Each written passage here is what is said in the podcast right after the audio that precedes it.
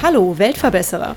Dies ist der Podcast für alle, die positiv und gleichzeitig achtsam in die Zukunft gehen wollen. Ein Podcast über Nachhaltigkeit, soziale Projekte und Innovation. Abonniere doch unseren Kanal und verpasse keine weitere Episode des Weltverbesserer Podcasts. Während einer Reise mit dem Fahrrad durch Neuseeland fiel Karl Fischer und Leander Mellies auf, dass eine Fahrradtasche auf dem Fahrrad selbst zwar sehr praktisch ist, doch sobald man vom Fahrrad absteigt, zu einem Problem wird. So war ihre Geschäftsidee geboren, eine Fahrradtasche zu produzieren, die man auch als Fußgänger bequem tragen kann. Heute bin ich mit Leander verabredet und er wird mir erzählen, wie seine Innovation für Radfahrer einen Vorteil liefert. Hallo lieber Leander, schön, dass wir uns wiedersehen. Wir haben uns schon mal getroffen. Ich stehe ja zu der Fehlerkultur. Wir waren schon auf der Fahrradmesse in Essen vor, ich glaube, drei Wochen verabredet und da haben wir ein wunderschönes Interview aufgenommen. Ich war total glücklich und zufrieden, obwohl wir draußen im Nieselregen im Kalten standen. Aber irgendwie hast du mich mit deinem Charme gepackt und ich habe vergessen, den Aufnahmeknopf zu drücken, weil du mich so nett angelächelt hast. Also darauf schiebe ich es auf jeden Fall zurück. Und deswegen führen wir das Interview heute nochmal. Vielen Dank, dass du mir nochmal eine Chance gibst. Ja, wie funktioniert eure Innovation der Radtasche, die auch als Rucksack fungieren kann? Ja, hallo erstmal. Ich mache das gerne nochmal und erkläre auch gerne, was den Flip so besonders macht. Das ist nämlich unser Hauptprodukt, genau der Flip kombiniert Rucksack und Fahrradtasche, aber in einer ganz besonderen Art, weil wir haben ein patentiertes Klappsystem entwickelt, welches es möglich macht, in unter sieben Sekunden vom einen zum anderen zu wechseln. Ja, und dadurch hat man einfach eine sehr, sehr gute Kombination von beiden Produkten und ist im Alltag deutlich flexibler. Mhm. Auf der Fahrradmesse habe ich es ja gesehen und konnte es selber in der Hand halten, aber es ist ja ein bisschen schwierig vorstellbar, wenn man es nur so hört. Versucht das mal so ein bisschen zu umschreiben. Also ich glaube, jeder kennt eine Fahrradtasche, jeder kennt auch einen Rucksack, aber im Endeffekt fehlt an der Fahrradtasche ja immer dieses Gurtsystem. Ja, genau. Also bei uns ist das bisschen, wie kann man sich das vorstellen, wie so ein Federmäppchen, was aufklappt. Also man hat erst ein geschlossenes Federmäppchen, dann öffnet man oben einen Reißverschluss. An diesem geschlossenen Federmäppchen befindet sich die Fahrradträgerseite. Man öffnet den oberen Reißverschluss, es klappt sich eine Klappe in der Mitte herunter. Dann schließt man unten einen zweiten Reißverschluss und dieses Federmäppchen öffnet sich sozusagen und in dem Federmäppchen sind dann die Träger drin und die kommen hervor und unten fixiert man das noch. Ja, ich hoffe, dass äh, mit der Analogie kann man sich das ein bisschen vorstellen. Also es klappt sich sozusagen runter. Mhm. Und es hat aber weder für die Fahrradtasche noch für den Rucksack äh, Nachteile. Also der Rucksack ist genauso bequem zu tragen wie ein anderer Rucksack, richtig? Ja, genau, das war es wichtig. Also dadurch, dass wir auch wirklich zwei Seiten haben, haben wir wirklich eine vollwertige Fahrradtaschenseite, also mit flexiblen Haken, die an jeden Gepäckträger dran passen. Und auf der anderen Seite haben wir einen gepolsterten Rücken, ja, mit auch gepolsterten Trägern, die man einfach wie einen normalen Rucksack tragen kann. Also es ist kein Wanderrucksack jetzt in der Art, aber für kurze Strecken ist der super angenehm. Ja. Und Flip ist als Fahrradtasche auch wasserdicht, richtig? Also der Stoff ist wasserdicht, das Hauptmaterial ist wasserdicht, aber dadurch, dass wir so viele Außentaschen haben, weil wir halt eben auch einen praktischen Rucksack haben wollten, der einfach eine Flaschentasche hat und noch weitere Außentaschen, die sind nicht wasserdicht. Das bedeutet, im Alltag reicht es vollkommen aus, da kommt man immer trocken durch, weil das Hauptmaterial halt wasserdicht ist. Aber wenn man irgendwie stundenlang durch den Dauerregen fährt, haben wir noch ein Cover, was man drüber zieht. Und das Coole an dem ist, dass es voll reflektierend ist. Also man wird auch tausendmal besser gesehen damit. Super. Für welche Gepäckträger ist der Flip denn geeignet? Geht das auf jedem Fahrrad? Ja, genau. Also ist für jede Gepäckträgerbreite, also für jede Rohrbreite sozusagen. Und ja, man kann den auch verschieben, die Haken. Also ist eigentlich für jeden Gepäckträger geeignet. Mhm. Und wenn wir einmal bei der Größe sind, wie groß ist die Tasche? Was kriegt man da alles rein? Passt da mein Laptop rein? Du sagtest auch, man kann auch eine Außentasche mit, ne, mit einer Flasche befüllen. Ja, also dein Laptop sollte auf jeden Fall reinpassen. Also wir haben innen ein gepolstertes Laptopfach für auch große Laptops und außen sind wie gesagt die Flaschentasche, da passen auch große Flaschen rein, dann sind noch Taschen für Schlüssel, für Portemonnaie, für Handy und so weiter außen und innen ist noch ein Reißverschlussfach, noch ein paar kleine Fächer für ein Tablet und für Stifte und so weiter. Und das Coole ist, wir haben einen Rolltop, was bedeutet, wenn man nicht viel, nicht viel dabei hat, passen 26 Liter rein, dann rollt man das Rolltop einfach ganz klein. Und wenn man wirklich nach der Arbeit zum Beispiel einkaufen geht, rollt man es einfach auf, macht es oben fest und dann passen bis zu 34 Liter rein wenn man über das Thema Nachhaltigkeit nachdenkt, so wie ich das ja auch hier im Weltverbesserer Podcast mache, dann mache ich mir natürlich auch Gedanken über das Material und wo der Flip produziert wird. Kannst du uns dazu ein bisschen was sagen? Ja, wir produzieren in Serbien, in Europa, in einem kleinen Familienbetrieb, zu dem wir echt eine gute Beziehung haben, weil wir einfach da regelmäßig hinfahren, da ja engen Kontakt pflegen und immer wenn wir da sind auch mal eine Runde Schnaps trinken. Also das ist wirklich super nett. Dadurch wissen wir auch, dass die wirklich unter fairen Bedingungen hergestellt werden, die Taschen. Recycelte Materialien haben wir bisher leider nicht, weil das Problem ist, dadurch, dass es so eine kleine Produktion ist, müssen wir alle Materialien selber holen, also Sourcen nennt man das. Und so eine Tasche von uns besteht ungefähr aus 25 verschiedenen Materialien.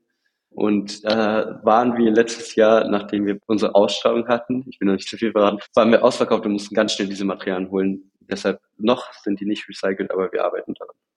Jetzt hast du mich natürlich schön auf die Frage hingeleitet, wie ist die ganze Idee eigentlich so in die Umsetzung gekommen? Also ich habe ja schon erzählt, entstanden ist die Idee in Neuseeland. Vielleicht kannst du uns noch mal so ein bisschen mitnehmen. Okay, ihr hattet diese Idee, dann seid ihr nach Deutschland zurückgekommen. Ihr wart noch total jung, ihr wart noch Schüler. Wie ist die Idee in die Umsetzung gekommen? Genau, wir hatten die Idee mit 15, als wir in Neuseeland waren, wie du schon richtig sagst. Ja, und dann haben wir uns einfach dran gesetzt und haben die ersten Prototypen genäht. Also wir haben uns die Nähmaschine von Karls Nachbar ausgeliehen und haben mal geguckt, wie das so klappt mit dem Nähen und es war sehr katastrophal, sag ich mal so. Der erste Prototyp hat uns irgendwie einen Monat gebraucht, den zu nähen, irgendwie jeden Tag, fünf, sechs Stunden. Das hat ewig gedauert. Und die nächsten gingen, gingen dann immer, immer schneller, weil wir uns das Nähen halt selber beigebracht haben. Und nach einem Jahr hatten wir dann ein Muster, was wirklich gut war und was man auch in der Produktion geben kann. Aber wir hatten halt keine Kontakte zu einer Produktion. Also wir wussten nicht, weil wir waren, wie gesagt, noch Schüler. Wir waren dann nach einem Jahr 16, wir hatten keine Kontakte und deswegen haben wir erstmal alle großen deutschen Rucksack- und Fahrradmarken angeschrieben. Und zu einem sehr, sehr schlechten Zeitpunkt, weil es war direkt der Ausbruch von Corona und ich glaube, die meisten Marken hatten andere Sachen zu tun. Aber glücklicherweise hat uns Deuter nach anderthalb Monaten circa geantwortet und mit dem haben wir dann die ersten Gespräche geführt und das war super hilfreich, weil die haben uns direkt verstanden. Wir haben denen unsere Tische zugesendet und dann haben die ein Muster genäht und dann haben wir es besprochen und dann ging es immer hin und her, weil auch mit denen war nicht direkt das perfekte Produkt da. Aber nach so drei, vier Mustern, das hat nochmal ein Jahr gedauert, weil es schon immer lang dauert, so eine Musterrunde, hatten wir dann Anfang 2021 war es, glaube ich, ein finales Produkt.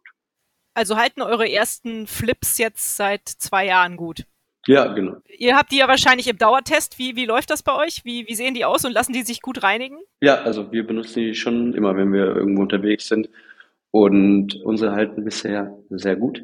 Das Coole an unserem System ist auch, wo du das Reinigen ansprichst, dass wenn man natürlich durch den Matsch und durch den Regen fährt, was man ja mit dem Fahrrad gelegentlich mal tut, man nach der Fahrradfahrt einfach die Fahrradtaschenseite wegklappen kann. Also man macht dann den Reißverschluss auf, dann klappt sich die Rucksackseite hervor und die ist halt auch nach Sturmregen immer noch trocken und sauber. Und das ist ganz cool. Und da, wo die Fahrradtasche ist, haben wir extra ein Planmaterial benutzt, was man ganz leicht abwischen kann. Also dadurch halten die Taschen auch relativ lang oder sehr lang bisher. Klasse, super. Dann habt ihr also mit Deuter angefangen sozusagen.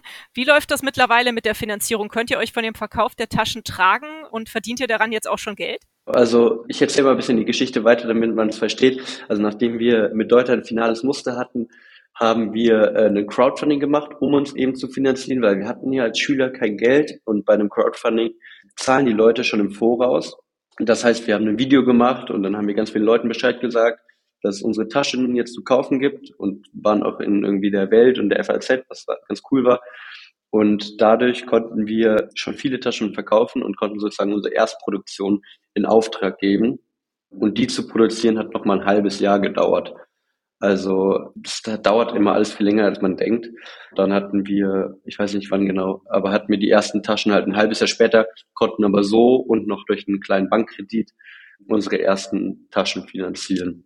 Dann war ja die Ausstrahlung von Höhle der Löwen. Da waren wir letztes Jahr im April und die hat uns nochmal einen sehr, sehr großen ja, Boost gegeben, weil wir direkt irgendwie zwei Tage später ausverkauft waren. Also wie die erste Fuhre an Taschen direkt in ein paar Tagen ausverkauft hatten und dann hatten wir erstmal sehr, sehr viel Geld.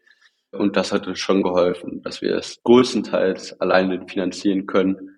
Genau, wir haben ja das Investment noch bekommen in der Sendung von Die Hülle der Löwen. Aber durch die Taschenverkäufe können wir uns schon finanzieren. Wir haben letztes Jahr auch Gewinn gemacht Nur selber zahlen wir uns noch kein Geld aus. Okay, das kommt hoffentlich bald. Einmal ganz kurz zurück zur Höhle der Löwen. Das kennt ja wahrscheinlich mittlerweile jeder, das Format. Wie war das für euch dort zu sein? Das ist ja bestimmt super aufregend in so einem Fernsehstudio. Hat sich das für euch am Ende auf jeden Fall gelohnt? Seid ihr froh, dass ihr diesen Schritt gegangen seid? Und ähm, erzähl noch mal ein bisschen, wer da in euch investiert hat.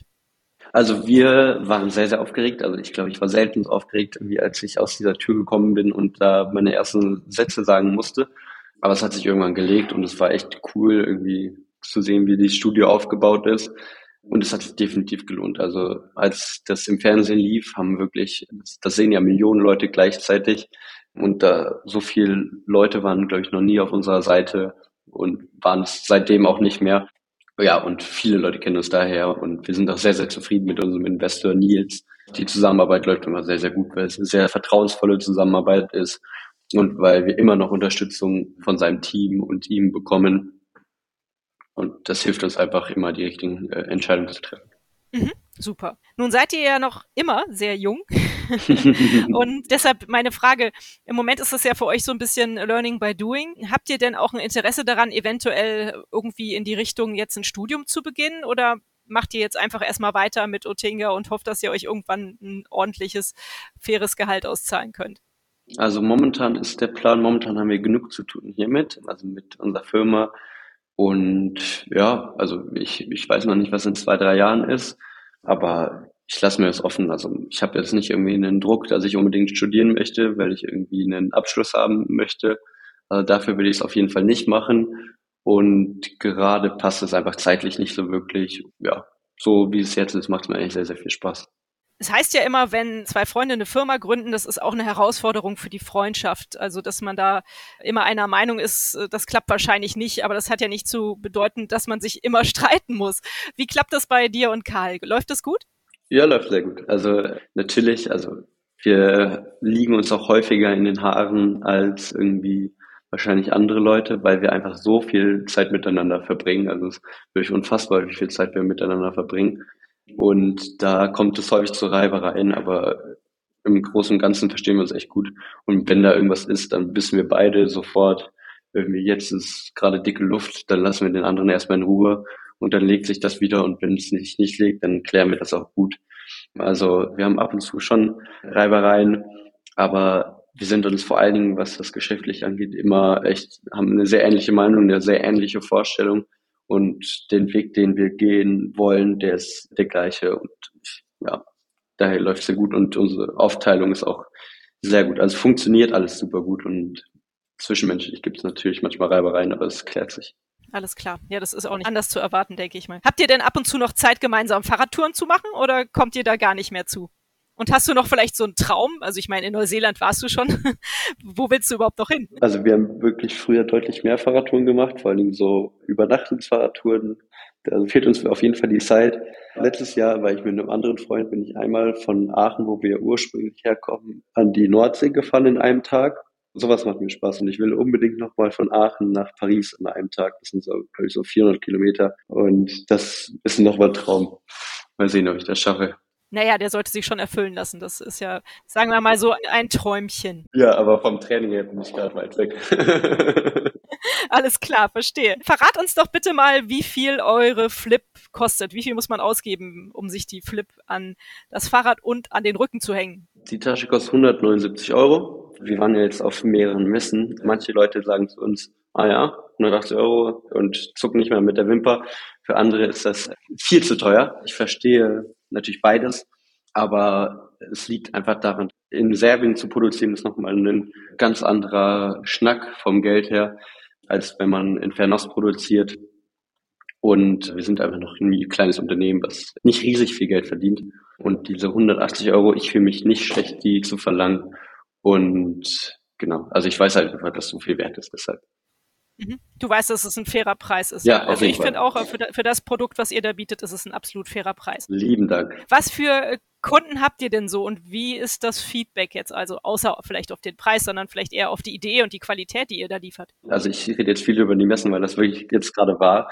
Und da ist es wirklich immer gut. Also wir kriegen nie irgendwie das Feedback, dass ja, das stört oder das sich billig anfühlt, sondern die Leute sind immer begeistert und wenn hält irgendwie der Preis sie ab oder die Leute haben gerade keinen Gepäckträger an ihrem Fahrrad oder haben sich gerade eine neue Fahrradtasche gekauft, dann muss man unsere natürlich auch nicht kaufen.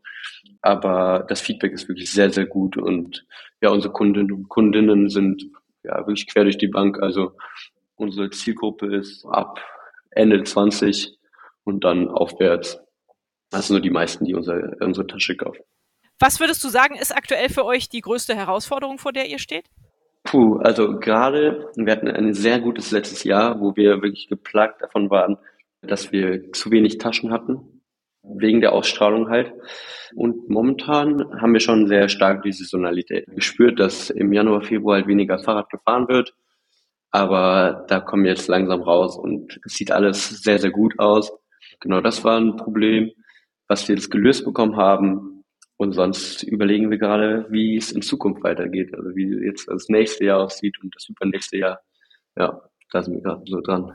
Könnt ihr da schon was verraten? Habt ihr schon so ein Ziel? Habt ihr schon ein, ein neues Produkt nach Flip? Also nichts Konkretes und nichts, was ich jetzt unbedingt preisgeben möchte an Produkten, aber die Idee ist schon sehr, sehr gut. Aber sonst, unser Ziel ist klar, irgendwie, dass noch mehr Leute uns kennenlernen, dass noch mehr Leute unsere Taschen benutzen werden. So ganz allgemein gesagt. Jetzt darf ich mal verraten, ich sehe dich ja jetzt hier aktuell nur online. Du sitzt in deinem Arbeitszimmer und hinter dir steht eine Nähmaschine. Hast du eine richtige Passion fürs Nähen entdeckt für dich? Die haben wir erst kürzlich neu gekauft bei unserer andere. Wir haben ein Muster für ein neues Produkt genäht, was bald rauskommt im Sommer. Und unsere andere Nähmaschine war, das war so eine Hausnähmaschine, die war viel zu klein. Und dann haben wir uns hier so eine, also hinter mir im Hintergrund steht so eine Industrienähmaschine, so eine Dürrkopf. Ich glaube, die ist aus DDR-Zeiten, also ist so eine 50 Jahre alte Nähmaschine. Allein optisch finde ich sie sehr, sehr ansprechend und. Sieht cool aus, ja. Ja, und sie näht auch wirklich durch alles durch. Also macht auf jeden Fall Spaß. Wenn es funktioniert, macht es sehr, sehr Spaß. Und in den nächsten Wochen nähen wir, glaube ich, auch nochmal wieder ein bisschen mehr. Haben wir jetzt lange nicht mehr gemacht, aber es macht auf jeden Fall sehr, sehr viel Spaß. Cool, ist ja schön zu hören, vor allem aus dem Mund eines männlichen Wesens. Ist, man denkt das ja immer so, dass das immer so eine weibliche Sache ist, aber ist ja Quatsch. Ja. Eine Frage habe ich ganz vergessen zu stellen, wo der Name Otinga herkommt, denn so heißt ja eure Firma und ja, es weiß ja vielleicht nicht jeder. Das wissen nur alle, die Maori sprechen, die Sprache der Ureinwohner Neuseelands und wie ihr wisst, ist die Idee in Neuseeland entstanden und deshalb der Name Utinga und Utinga bedeutet auf Maori eben Lösung, weil wir coole Lösungen und schlaue Lösungen für den Alltag von FahrradfahrerInnen machen wollen. Es geht uns darum irgendwie, dass man immer bei jedem Produkt von uns denkt, ah, das ist aber schlau und genau das Feedback bekommen wir auch.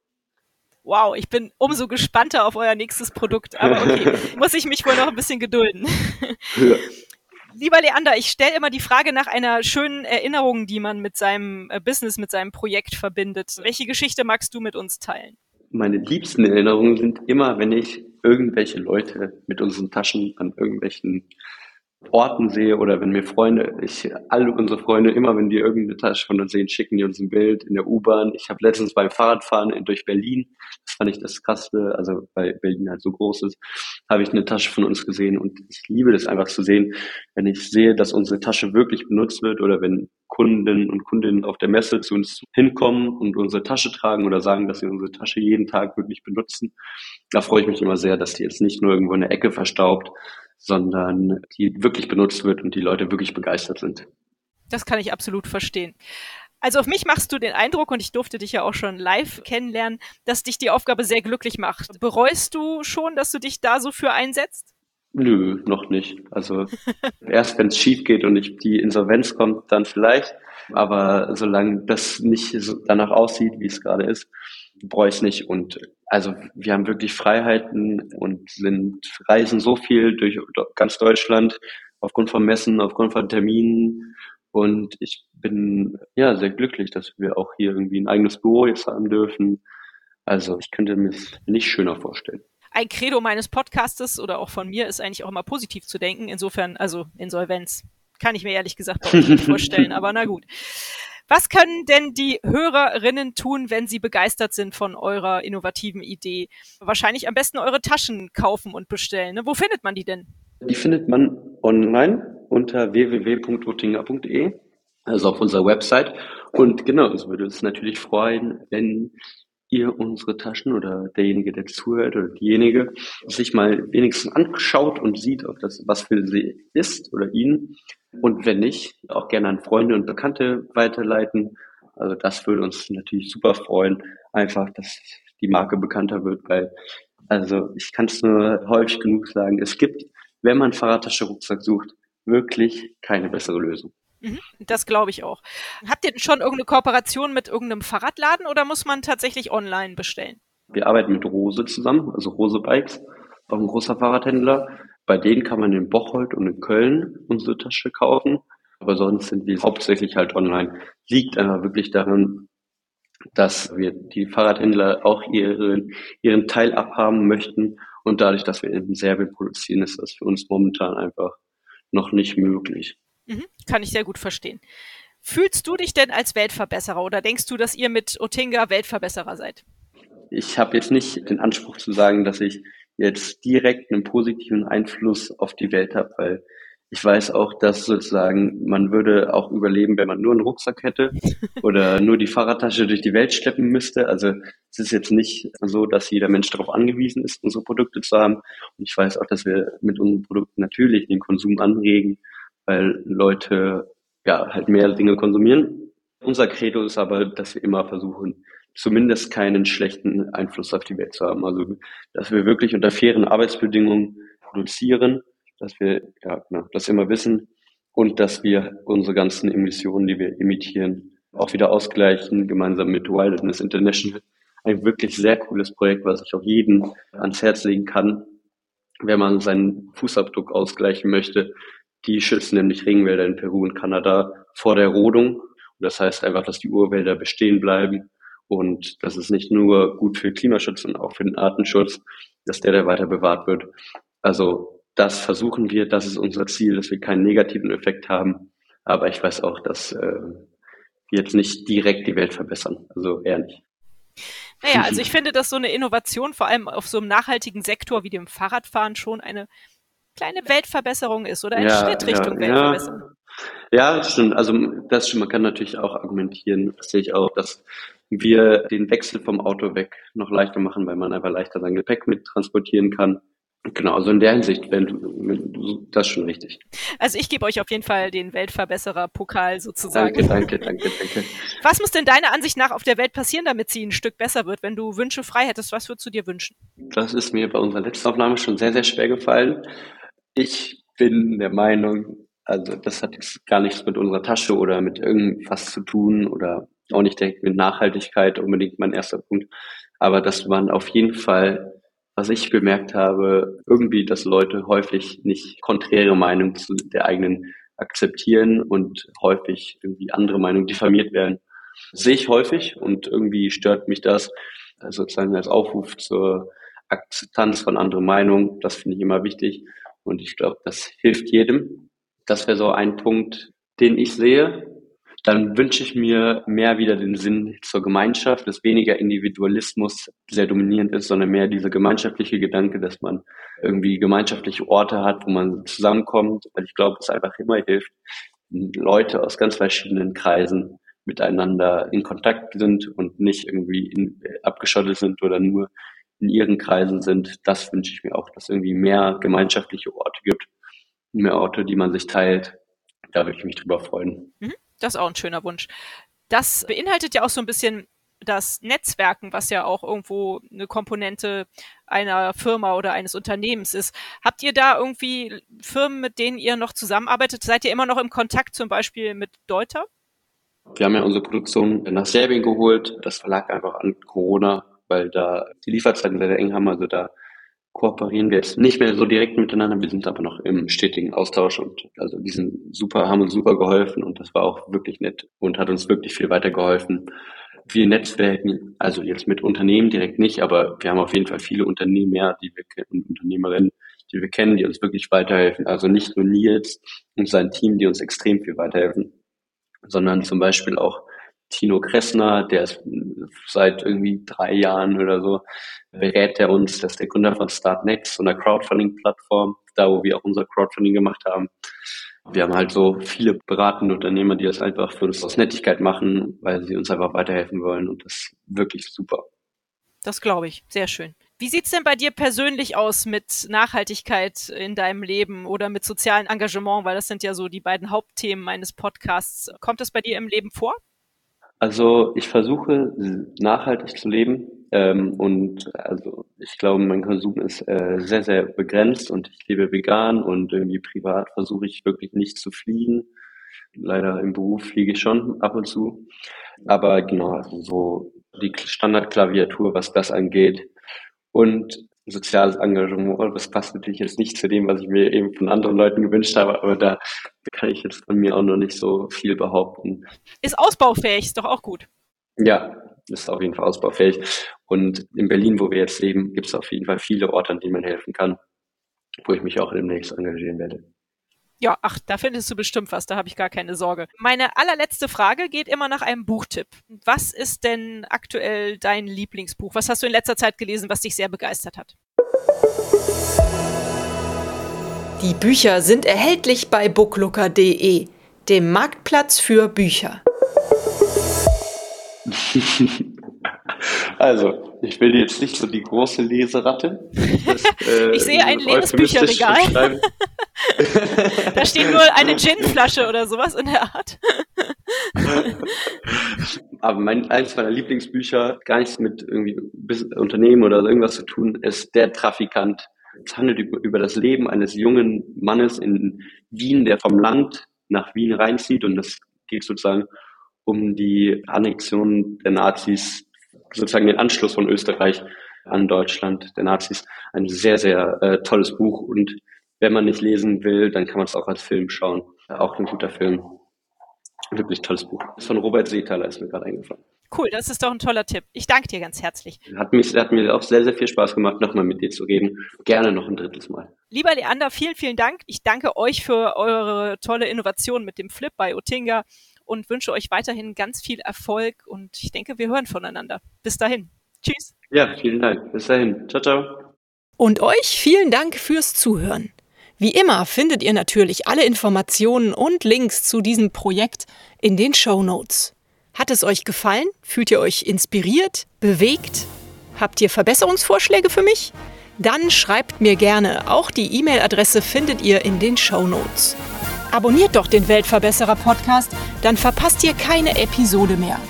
Teilt, liked und kommentiert diese Folge des Weltverbesserer Podcasts. Ich würde mich sehr freuen. Vielen Dank dafür und bis bald. Eure Birte.